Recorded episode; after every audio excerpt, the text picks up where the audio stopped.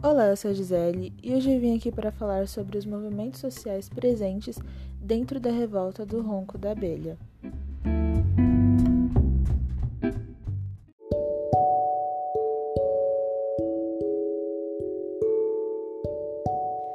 Bom, primeiro eu vou dar um breve resumo do que são os movimentos sociais para que seja de entendimento de todos os que escutarem esse podcast.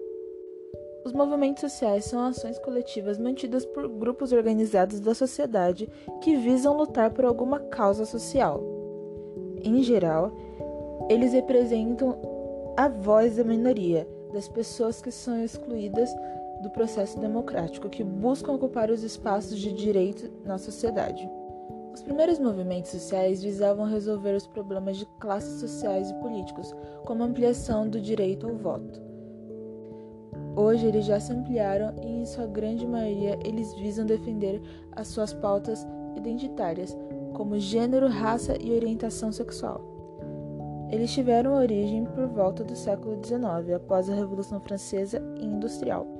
E no Brasil eles também tiveram origem nessa década mais ou menos, só que com as revoltas dos males, balaiada e a revolta do ronco da abelha, que é a que nós vamos falar agora.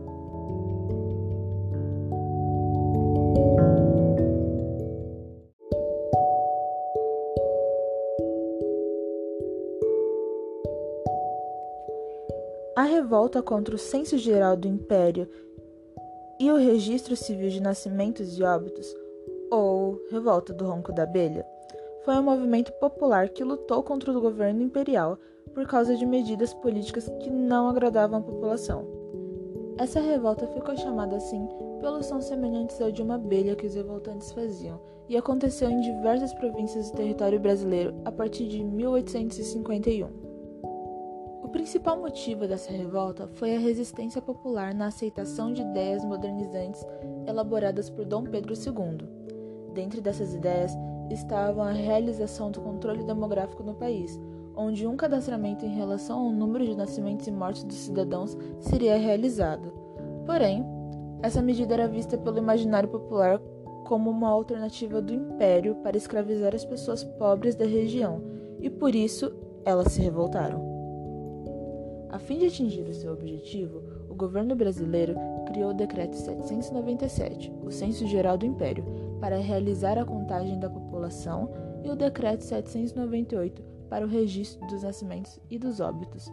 Porém, os revoltos começaram a se articular contra esses decretos, e um grande exemplo de resistência aconteceu na província de Pernambuco, no dia 1 de janeiro de 1852, quando homens, mulheres e meninas armados invadiram a igreja matriz Paudalho sob a liderança de João dos Remédios e arrancaram das paredes os avisos sobre os decretos. Dessa forma, o acontecimento contribuiu para outros movimentos em diferentes províncias, como Paraíba, Ceará, Alagoas e Minas Gerais, onde a parcela pobre dessas regiões contestavam essas medidas criadas pelo imperador.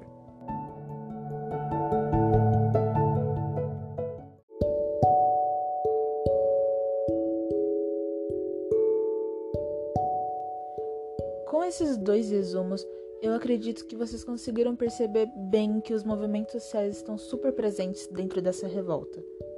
Porque a gente consegue perceber a presença fortíssima do movimento de transformação, que seria a modificação de aspectos políticos ou sociais através de reivindicação.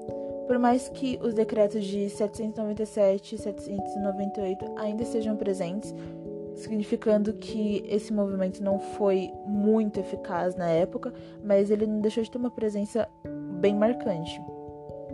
Também temos os movimentos tradicionais, que seria a luta entre o proletariado e a burguesia, super marcante, super presente em toda a revolta, e também os movimentos novos, seria a luta de classes, de cunho identitário, minorias sem voz na sociedade.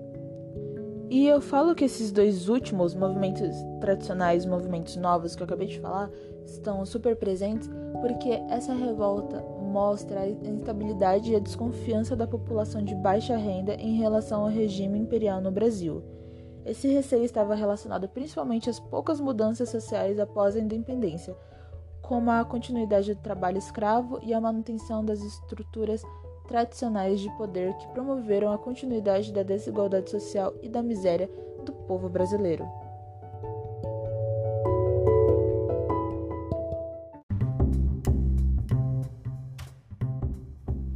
Bom, pessoal, foi isso. Eu sou a Gisele Gomes e aqui eu me despeço. E que nós possamos continuar sempre estudando a história dos nossos antepassados para que continuemos lutando pelos nossos direitos. Até a próxima!